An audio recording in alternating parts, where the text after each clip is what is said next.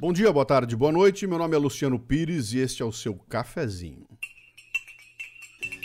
No cafezinho anterior eu falei assim, ó, nada resiste a um passo de cada vez, pequenino, constante e sistemático. Mas como assim, cara? No mundo onde todo mundo tem pressa, onde você é obrigado a tomar decisões em segundos.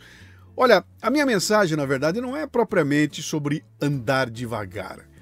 É sobre não se atropelar, de saber que as coisas levam tempo e que existem riscos na aceleração, cara. E que o segredo é manter tudo andando, mesmo que ande devagarinho, mas tudinho, tudo andando.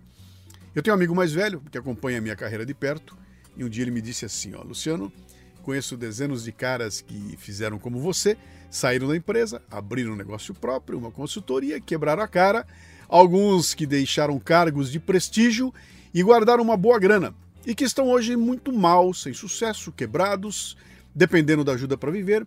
Você é um dos poucos que eu conheço que conseguiu ser bem sucedido. Parabéns, cara. Lembra do outro cafezinho que eu fiz a respeito? Aquele comentário dele caiu como uma bomba. Ele estava falando da tal da armadura emocional, né?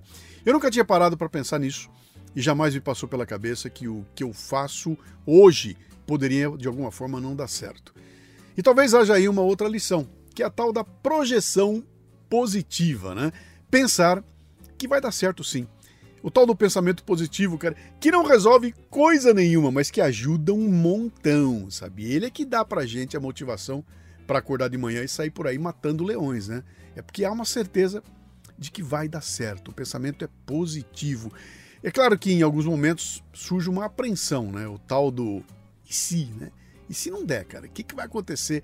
Olha, mas quando isso acontece, eu atropelo o pensamento e mergulho de cabeça no meu trabalho. E sabe o que, eu acho que aconteceu, cara? Por causa disso, eu construí uma tremenda armadura emocional que combate o tal do auto sabotador tem um psicólogo norte-americano chamado Stanley Rosner que escreveu um livro chamado O Ciclo da Autossabotagem. Tá aqui, ó, tá aqui, ó. O Ciclo da Autossabotagem, onde ele diz que a autossabotagem é a tendência a repetir indefinidamente atitudes destrutivas. É claro que a maioria das pessoas não percebe o que faz. Prefere acreditar que a insatisfação é só fruto de algo externo e essa negação faz com que ela siga em frente, sempre sofrendo. Sacou? Repetir indefinidamente atitudes destrutivas. Meu, para com isso, cara. Vou fazer o um comentário agora só para assinantes. Se você não é assinante ainda, você está fazendo uma atitude autodestrutiva. Não mergulhou ainda num mundo de conhecimento legal. Entra aqui embaixo, ó.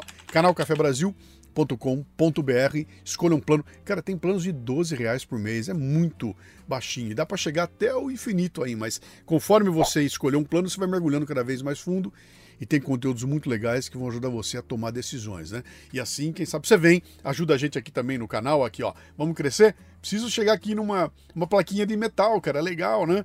Com 100 mil assinantes, entra aqui embaixo, deixa o seu clique, é muito fácil, cara. Você está assistindo aqui, achou que de alguma forma alguma coisa te cutucou? Cara, dá um like. Não vai pagar caro, ninguém vai ver. dá um like e assim ajuda a gente, tá bom? E vamos pro comentário agora, que é só para quem assinou, né? Se não for assinante, já ficou com conteúdo legal aí. Fica moringando aí que eu vou conversar com quem dá valor para aquele trabalho que eu faço aqui. Este cafezinho chega a você com o apoio do cafebrasilpremium.com.br, conteúdo extra forte para seu crescimento profissional.